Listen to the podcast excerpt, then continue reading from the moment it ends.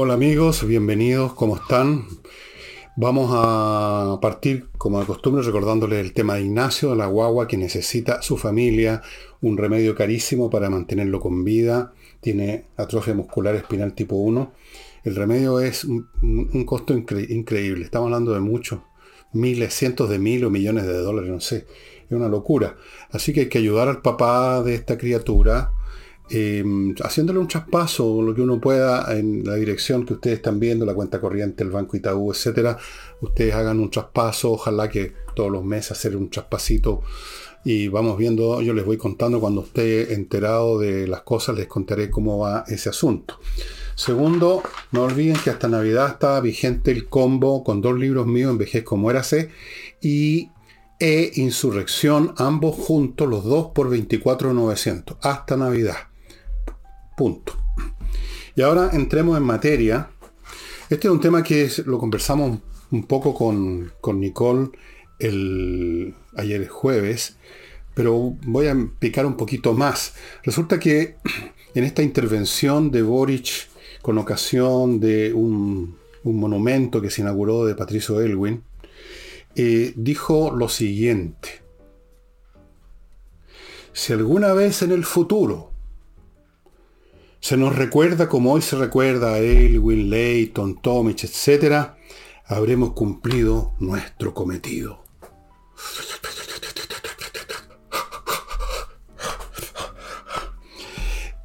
Con todo respeto, esto es el rapto de arrogancia y vanidad más grande que he escuchado en los últimos 50 años de mi vida. Incluso más grande que el de Jackson cuando dijo que su generación era moralmente superior a la anterior, por lo menos estaba hablando de la generación, no de él en persona. Así que ya se está subiendo un monumento, Boric. Si alguna vez, o sea, por favorcito, señor, si alguna vez nos recuerdan como hoy se recuerda, etc.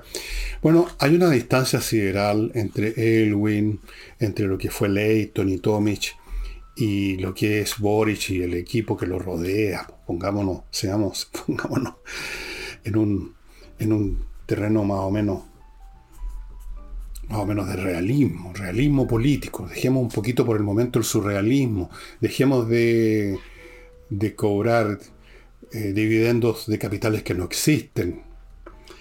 Yo creo que lo mejor que puede esperar Boric y su gente del futuro es que no los recuerden, que los olviden que alguna vez existieron como presidentes, como ministros, etc. Que los olviden pero es una esperanza que si se le hiciera a él, también tiene poco fundamento porque se le va a recordar por todo lo desastroso de lo que ha sido su gobierno. Se los va a recordar, con, perdonen que lo diga tan brutalmente, pero por lo menos hasta ahora, porque dejo abierto a la posibilidad que las cosas pudieran cambiar, que hubieran más en el gobierno que dijeran lo que dijo de sí mismo el ministro de Agricultura. Podemos dejar esa puertecita, pero hasta este momento, si el gobierno terminara hoy día,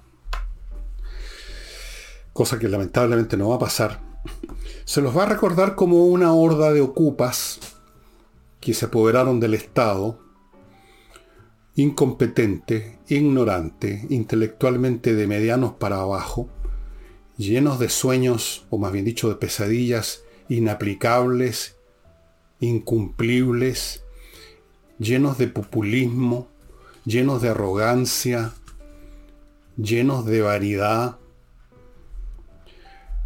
Así se les va a recordar. pero sobre todo se les va a recordar por los estropicios que ya han cometido y los que puedan cometer, que espero que no sea así, por supuesto. Yo lo único que quisiera es que se recordara a Boris como él quiere que se lo recuerde, porque eso significaría que habría cumplido una labor importante como la que cumplió Patricio Elwin, por ejemplo. Ojalá, por supuesto, si yo vivo en este país. Pero no me hago esa ilusión. Ahora, esto, esta alocución de Boris tiene un término en, el, en, la, en la literatura psicológica y psiquiátrica, esto se llama megalomanía. La megalomanía es la manía por hacer crecer, por creer que el ego de uno es más grande de lo que es. Cosa que rara vez es pecado cometido por personas que realmente son de gran calibre. Normalmente yo no voy a decir que son humildes, es una leyenda, que los, grandes genios son todos humildes. No, no son humildes necesariamente, pueden ser soberbios. Pero la megalomanía va más allá de la soberbia, va más allá de la vanidad. Es, es literalmente, digamos, una falencia psiquiátrica. La megalomanía, o sea, creerse Napoleón, andar con la mano aquí con un sombrero de estos así. Se le va a recordar, hasta este momento mal, se le va a recordar como la gente que llegó al poder no por un traspiés, la expresión que usó Boris para calificar la derrota aplastante que sufrió el 4 de septiembre, un traspiés, como para minimizarlo, un traspié es cosa menor, con un traspié uno no se cae. El país se pegó un costalazo eligiéndolo a él, un costalazo. Él llegó al poder y todo el mundillo que lo rodea, todas esas señoras y esos caballeros y esos jovencitos, los Ahumada, las Vallejo, toda esa gente, todos, llegaron montados o arrastrados en una ola de tontería, de necedad y de temor, el tsunami progresista que se produjo por X factores y que los trajo a ellos montados en la ola y que los depositó en la playa. Los depositó en el poder. Porque si usted lo examina uno por uno, ¿Dónde está la sustancia? No, hay sustancia, no hay, no hay nada. Son, son a lo más lo que siempre han sido dirigentes estudiantiles, buenos para desfilar por las avenidas, para tomarse el brazo, ir sacando pecho y hacer declaraciones a la televisión, a los periodistas lambeculos que siempre están haciéndoles, digamos, favor a esta gente. Para eso son buenos, o para eso les alcanza. Entonces, si alguna vez en el futuro se nos recuerda, no, no, esa vez no va a llegar. Ojalá, ojalá llegue. Ojalá eh, se pegue el alcachofazo, Boris, como se lo pegó el ministro de Agricultura, por lo menos respecto a una de sus intervenciones, de sus alocuciones. No sé si el, el resto de las cosas que hace el ministro de Agricultura creerá que son geniales, pero por lo menos respecto a una cosa dijo, fui un imbécil. Yo quisiera que ese concepto se repitiera con otros funcionarios de gobierno y respecto a todas las materias que hasta el momento han tratado con gran imbecilidad, con gran ignorancia y lamentablemente con gran perjuicio para el país. Eso es lo que pasa cuando uno pone gente así en el poder. No es simplemente que hagan tonteras, sino que arrastran con su tontería a todo el mundo. Vuelvo a repetir, yo dejo un resquicio de esperanza. Yo no soy un hombre con mucha esperanza. Ningún viejo tiene mucha esperanza salvo morirse. morirse, digamos, sin muchos dolores. Pero en fin, vamos a suponer que tengo un poco de esperanza, ojalá cambiaran las cosas. Ojalá, pero lo veo medio dificultoso. Vamos ahora a mi primer bloque, estimados amigos.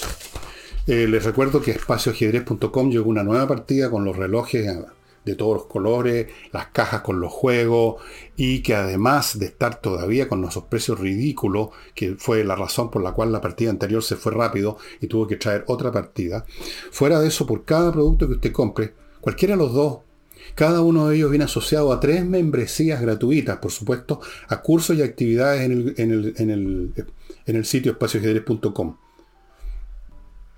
¿No puede imaginar un mejor regalo para un niño viloso?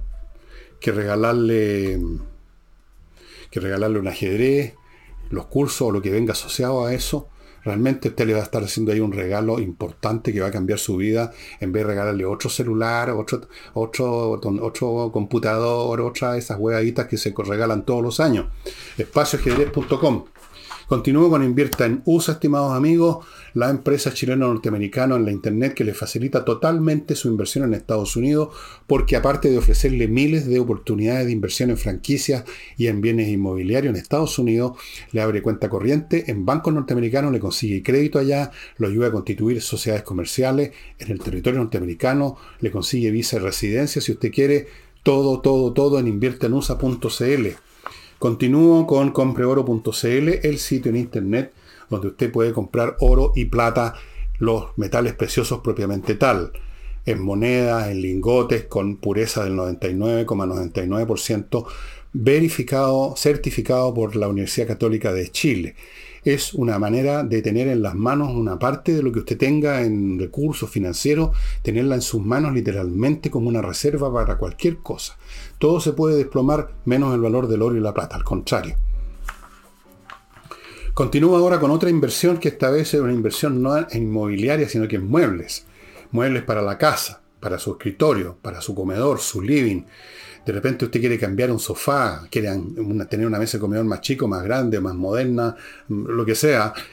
Mr. Wood es la mueblería que yo le sugiero que le eche la primera mirada, que la vitrinee, porque tienen muebles en primer lugar muy bien hechos, con maderas totalmente eh, mantenidas o sea, les han quitado hasta la última molécula de agua, muy importante. Segundo, la calidad la construcción, de la fabricación de los muebles.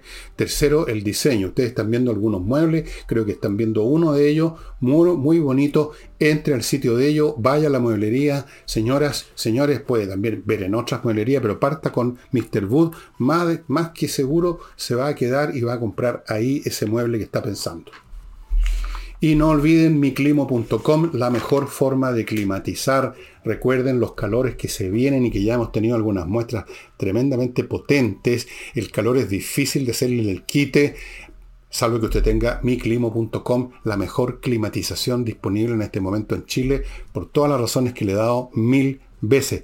Póngase ya a contactarse con miclimo.com porque si no, si se demora mucho más, la cola de gente que está pidiendo el mismo servicio, el mismo dispositivo, se va a alargar más y usted se va a demorar más en tener esta climatización. Bien, veamos cómo recuerda el futuro al señor Boris, a Vallejo y a todos los demás. No creo que los pongan a la altura de Elwin, Leighton, Tommy. Esos personajes eran, eran tipos eran tipos de gran calibre. Elwin. Usted, a ver, hagan un ejercicio de imaginación política. ¿Se imaginan que si en vez de que el año en que ascendió al poder, que hubo la transición, etcétera, cuando fue el 89, el 90 por ahí, ¿no es cierto? Imagínense que en vez de él hubiera sido Boric. ¿Cómo se imaginan ustedes la cosa? Boric con la camisa de Guayangá, la suela los zapatos haciendo así, su barbita revolucionaria y, sus y su payasá. ¿Se lo imaginan? ¿O se lo imaginan Compárenlo con Tomic. Ustedes son muy jóvenes quizás para acordarse de Tomic. Radomiro Tomic fue un político demócrata cristiano de gran calibre, muy brillante, un gran orador. No, no, no por favor, no, no se suba antes de tiempo a, un pedestal a ver si se convierte en estatua. Ni siquiera en estatua de sal, señor Boric. Continúo con un tema nacional e internacional. La Corte de la Haya eh, finalmente terminó, entregó su decisión respecto al tema que tenemos, la controversia que teníamos con el río Silala con Bolivia, a raíz del río, del río Silala, y prácticamente eh, favoreció todas las posturas chilenas que eran simplemente de sentido común. El río Silala es un río internacional, puesto que no importa dónde nazca, llega a otro, pasa por por lo menos dos países. Parte en Bolivia, pero pasa por Chile también. Es un río internacional, de acuerdo al derecho internacional. Por lo tanto, su uso está gobernado por la ley internacional. Segundo, dijo La Haya, Chile tiene derecho a usar en forma razonable de acuerdo al derecho internacional, o sea, este río no es de propiedad de Bolivia. Tercero, Chile tiene derecho a su actual uso, tal como lo está usando todo este tiempo. Bolivia está obligada a prevenir cualquier cosa que signifique contaminación o daño de las aguas. Em, bueno, en lo principal, aceptó todas las posturas chilenas, salvo una, y en definitiva las cosas quedan como estaban. Si no, Chile no tenía, no estaba reclamando por obtener algo más, por apropiarse del río, de todas las aguas. Estaba simplemente eh, disputando la, el derecho a seguir las cosas como eran, puesto que Bolivia quería cambiarla. Bolivia quería empezar a cobrar. Quería que los compensáramos por el uso del agua como si ellos hubieran sido los propietarios, los fabricantes del agua. A raíz de eso, de, esta resolución de la Haya que favorece a Chile, en el sentido que deja las cosas como estaban, y esperemos que los bolivianos eh, cumplan y que no empiecen con cosas raras, que empiecen a tirarle algo al agua, a tirarle eh, contaminante, o a desviar las aguas para otro lado, o hacer quién sabe qué cosas mañosas. Entonces, el presidente Boric, antes de subirse al estatua, al pedestal que espera subirse algún día, eh, dijo cosas amorosas sobre Bolivia, que ojalá que se restituyan las relaciones, que no nos juntemos a ver las cosas que nos unen en vez de las que nos desunen, frase típica. Vamos a ver qué pasa. Yo no creo que pase ninguna de esas cosas positivas para Bolivia. Este es un tema en que está involucrado, abro comillas, el honor nacional. Después de todo perdieron una guerra con Chile, ese es un asunto que no se olvida nunca. No solo perdieron la guerra, perdieron territorios. Entonces, para ellos el asunto tiene un peso, un peso tremendo. No, no creo, no veo por dónde podrían mejorar las relaciones con Bolivia, em, siendo lo que es Bolivia, siendo lo que son sus gobernantes. Así es que vamos a ver. Em, vamos a la convención ahora, la famosa constitución constituyente, que no hubiera, digamos, todas estas discusiones políticas que ni siquiera debieron existir, porque se dejó bien clarito cuando empezó este proceso en la época de Piñera, que o se aprobaba una nueva constitución o se seguía con la antigua. Pero parece que eso se olvidó y ahora están discutiendo del proceso porque supuestamente hay un mandato que ya no existe hace rato. En fin, es un hecho que están discutiendo cómo hacer una nueva constitución y la oposición, si así podemos llamarla, con muy buena voluntad, están presentando una serie de ideas, básicamente la más importante que están presentando es que el mecanismo que produzca el proyecto constitucional que obviamente tendría que ser aprobado o desaprobado, igual en un, en un plebiscito salía, me imagino yo. Que ese ente creador debiera ser mixto, con una membresía en parte elegida por voto popular, para que vuelva la señora Loncón, para que vuelva Rocavar y vuelvan todos los tonis que vimos, probablemente, eso es lo que quisiera el Partido Comunista y los demás, y una parte de expertos designados por el Congreso. Y ahí está la discusión, cuánto, en primer lugar, si va, sería, se acepta la idea de que sea mixta, luego van a venir discusiones acerca de cuántos eh, de los miembros van a ser elegidos, cuántos van a ser expertos, y quiénes, cómo se van a elegir los expertos. La discusión, digamos, tiene para largo. Yo no veo que esto se vaya a resolver eh, pronto, y en realidad ni falta que le hace a Chile tampoco que se resuelva esta cuestión, porque tenemos otro problema mucho más serio que una nueva constitución. Y vuelvo a repetir un punto que he hecho varias veces en cuanto a que los famosos expertos no son lo que la gente cree, que son unos señores que vienen de otro planeta con una a, determinar qué era lo que correspondía, como si, la, como, si la constitución fuera un ente que tiene tal o cual manera objetiva y irrefutable y única de ser y es cuestión de descubrir cuál es. Y para eso están los expertos. No es así. Una constitución puede tomar la forma que sea, con las formas más extrañas que ustedes quieran, eh, depende de la voluntad política de los que están creándola. Por eso que existen las más distintas constituciones. Yo los invito a que lean por lo menos los primeros capítulos de varias constituciones, incluso nuestras, y vean cómo se diferencian una de otra. No hay un no hay un patrón objetivo único, como quien dice 2 más 2 son 4, que haya que descubrirlo. Esto no es un, pizarrón con fórmulas matemáticas que tienen un resultado específico, pero tiene que haber un matemático para resolverla, porque si no uno no puede. Pero hay un uno sabe que hay un resultado determinado, se requiere un experto que lo encuentre. Pero aquí no hay un resultado determinado. Así que esto los expertos, tómenselo con un, ¿no? con un grano, con un saco de sal pero muchos lo ven esto como una salida, como un evitar la politiquería, como un evitar la demagogia. No, señores, no es así. Todo depende de quiénes son. Por ejemplo, los, elegidos, si son otros Rojas Bader, otros Loncon, otros, otros, qué sé yo, otros Stingo y otros personajes de ese calibre. Y de qué clase de personajes son, serían esos expertos, de dónde salieron, qué piensan, cuáles son sus agendas políticas.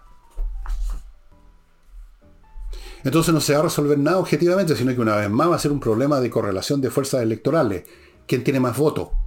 cuántos más de este que piensan de esta forma fueron elegidos y cuántos de que piensan de la otra fueron elegidos y entonces cuáles van a ser los resultados de las discusiones que bando gana por votación.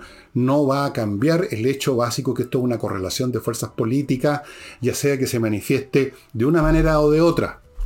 Usted puede poner todas las interfaces que quiera, pero al final de cuentas se trata de eso qué clase de constitución quieren los distintos grupos del país en función de sus valores, sus intereses, etc.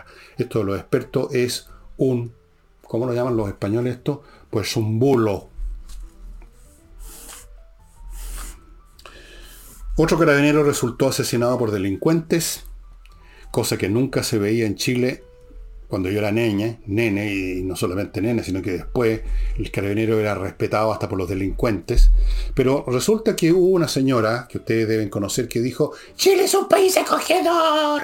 Y entraron millones de personas a Chile sin ningún filtro. Entre esas personas que entraron, la enorme mayoría son personas decentes y que han sido un gran aporte, pero hay un porcentaje de delincuentes, y como eran tantos los que entraron, ese porcentaje multiplicado por el número de los que entraron es un número bastante sustantivo, y esos son los que han traído una cuota extra de violencia a los delitos cometidos en Chile. A balazo limpio, miércoles a la primera oportunidad. Gracias, señora Bachelet, por su gran visión acogedora y hospitalaria. Un gran aplauso para usted y para los que después, en el gobierno que siguió, siguieron con la misma tontería.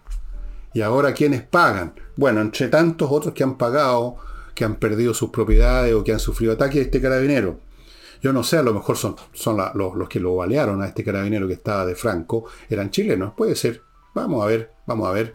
Pero sean de donde sean, esta práctica ya de balear a la primera, a la primera oportunidad, ciertamente que es importada. Y dicho sea de paso, me pregunto, este carabinero que estaba cambiando una rueda de su auto, probablemente de Franco con un amigo, ¿se pudo defender con un arma de fuego cuando le empezaron a disparar? Probablemente no, porque los carabineros ahora no pueden usar armas, ni cuando están de servicio, no pueden portar armas cuando están de Franco, están en la indefensión completa y total. Y resulta que muchas veces Usted dirá, bueno, los civiles también están a la indefensión. Sí, pero la diferencia es que estos carabineros a veces son conocidos por los delincuentes y aprovechan de cobrar venganza. Esa es la gran diferencia. El carabinero de Franco no es como cualquier civil, es alguien que puede potencialmente ser conocido por los delincuentes y se aprovechan que el hombre está desarmado. Agradezcamos a los genios del lumbrante que desde la época del Señor cumplido hasta ahora no han hecho otra cosa que fortalecer la posición de los delincuentes y debilitar a las fuerzas policiales y dejar en la indefensión a la ciudadanía. Y una de las últimas una de las últimas iniciativas que han tenido en este gobierno y que de vez en cuando vuelve y vuelve e insisten es quitarle las armas a los civiles. O sea, a gente que las tiene para defenderse, no para asaltar, no para matar a un carabinero. A ellos les quieren quitar las armas. A la gente de la CAM no. A los delincuentes no. Así está Chile. Vamos ahora a otro bloque, estimados, que Edisur, una editorial chilena que edita títulos internacionales importantísimos, en libros muy bien hechos, muy cuidados, las ediciones a veces vienen en paquetes de varios libros de un género como les he mostrado muchas veces. Su librería está en compañía, ¿no? Monjitas, como he dicho alguna vez. Compañía 1025. Su sitio es edisur.cl. Si andan por el centro, pasen por compañía 1025. Se van a encontrar con un montón de títulos a precios muy accesibles. Tepille.cl, una empresa de vigilancia dedicada especialmente de de vigilancia, me refiero a de seguridad más bien, sería lo más exacto decirlo, principalmente para las empresas. Es una empresa a todo dar, amigos, con una sala de control increíble. Tienen métodos para disuadir a los delincuentes si es que lo detectan a alguien que está tratando de entrar a la casa matriz de su empresa. Es realmente una empresa que le recomiendo a usted que contrate sus servicios si no los tiene ya, porque el día de mañana lo asaltan, los asaltos están a la orden del día, le roban la empresa y ahí qué va a hacer. Ahí va, se va a arrepentir de no haber hecho tomado medida a tiempo, pues. Continúo con kmmillas.cl, el sitio de la internet donde usted agarra las millas que tiene acumuladas por sus vuelos y se las vende a ellos, le pagan un buen precio y usted convierte un número que no significa nada, si no lo va a usar mañana o pasado mañana, lo convierte en dinero, kmmillas.cl. Y termino este bloque con actualiza tu reglamento.cl, un sitio donde un grupo de profesionales están listos para tomar su reglamento de su edificio, de edificios o condominio, para ponerlo en armonía con la nueva ley que sobre estas materias está rigiendo hace tiempo y el plazo ya se está acabando, creo que termina con este año y es obligatorio estar con el reglamento al día. Si usted mantiene en su edificio un reglamento antiguo, cualquier problema que haya en el edificio se va a multiplicar, se va a elevar al cuadrado o al cubo por no haber tenido un reglamento al día. Em, el ministro de Hacienda todavía, porque yo creo que tarde o temprano va a terminar renunciando si las cosas siguen, siguen encontrándose con, tropezándose con Ahumada a cada momento y con otros genios dentro del gobierno o del parlamento que quieren nuevos retiros y quieren seguir hundiendo este país. Y ya se le va a acabar la paciencia. Pero mientras tanto sigue en su cargo y manifestó cierto, no sé si llamarlo optimismo o llamarlo menos pesimismo, porque según las cifras el país disminuyó menos su actividad económica de lo que estaba previsto. O sea, ahora tenemos que estar contentos y conformarnos con que caemos más despacio. No que crecemos poco, sino que caemos poco. Cachen ustedes de dónde hemos llegado. La actividad, dijo, la actividad económica es más, y aquí es un término ciútico que se incorporó al idioma, parece resiliente. Debería decir resistente. Eso es la palabra que corresponde. Más resistente. ¿Para qué resiliente? Bueno, la actividad es más resiliente de lo que muchos esperaban. Ha caído menos. Esto me recuerda a esa vieja historia que se, que se reduce o se resume en la frase el pavo que estaba en la puerta del horno. Mientras lo llevaban para meterlo al horno, el pavo decía, el pavo decía, hasta aquí vamos bien. Esa, es la historia. Hasta aquí íbamos bien, decía el pavo en la puerta del horno. Hasta aquí íbamos bien, dice Marcel, porque estamos cayendo un 0,7, un 0,8 en vez de estar cayendo un 1,1. Esas son las diferencias, no son exactas estas cifras, las estoy en este momento tratando de recordar, pero son como de ese nivel y de esa diferencia. Unas décimas más o menos nos, sacan una, unas palabras, digamos, optimistas, que somos, por Dios, que somos resilientes, hombre, por Dios. Vamos a ver, pues, Marcel, vamos a ver qué pasa con su, con este genio que tiene usted al lado ahí ahumada, que quiere destruir los acuerdos comerciales. Y que para esos efectos está dispuesto a borrar datos y hacer lo que sea. Porque es un talibán del intelecto. ¿De dónde habrá salido? Espero que no sea pariente de un compañero de curso que tenía yo en el colegio, a quien le mando un saludo, Manuel Ahumada, no voy a dar su segundo apellido. Espero que no sea pariente de él, porque ese Manuel Ahumada que yo conocí era bien inteligente.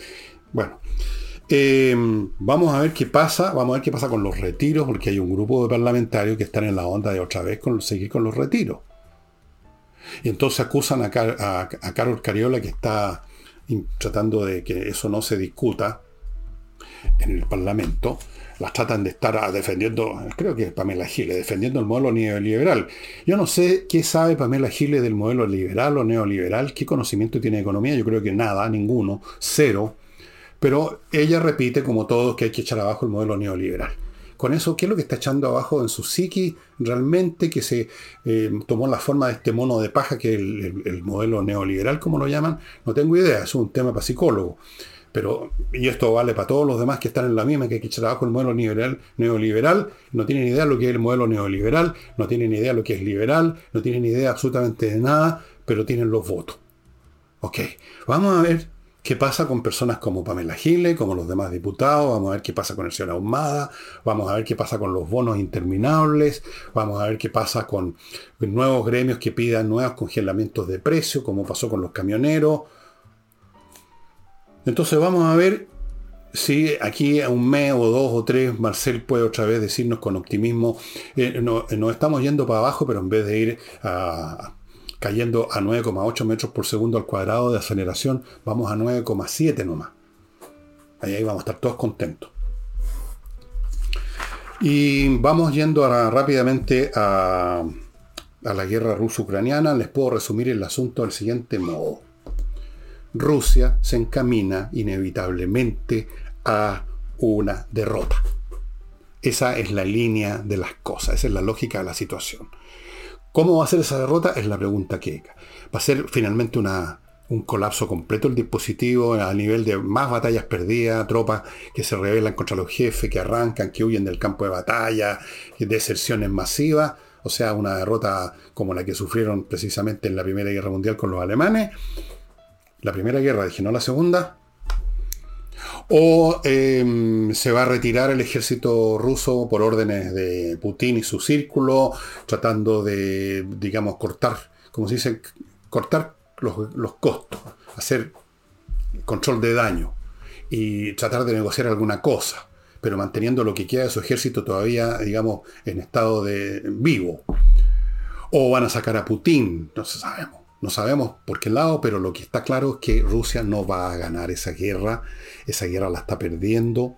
En este momento concreto, tratando de ganar algo para una mesa de negociaciones para lo que sea, están concentrando los últimos las últimas fuerzas que le quedan desde el punto de vista material y humano, las mejores fuerzas militares que le quedan, los soldados más experimentados, en atacar una, la parte exactamente del medio del dispositivo ucraniano, que es, una, que es una, una ciudad chiquitita que se llama Bakhmut, y han estado atacando por semanas con tremendas pérdidas al estilo ruso, oleadas de soldados que van y los acribillan y nos mandan otra oleada, el estilo de total desconsideración por la vida de sus soldados y oleadas y oleadas y oleadas, los acribillan y otra oleada y siguen así.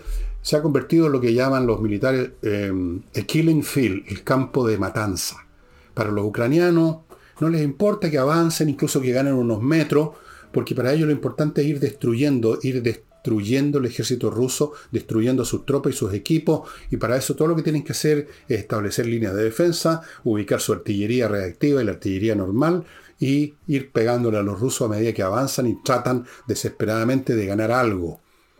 Y aunque ganaran esa ciudad no tiene ningún significado, no, no cambia la situación estratégica, sería una victoria táctica menor y a un costo inmenso. Eso está desde el punto de vista táctico ocurriendo en este momento. Rusia no va a ganar esta guerra, la va a perder de una manera o de otra. La única duda que queda es cuál va a ser esa manera.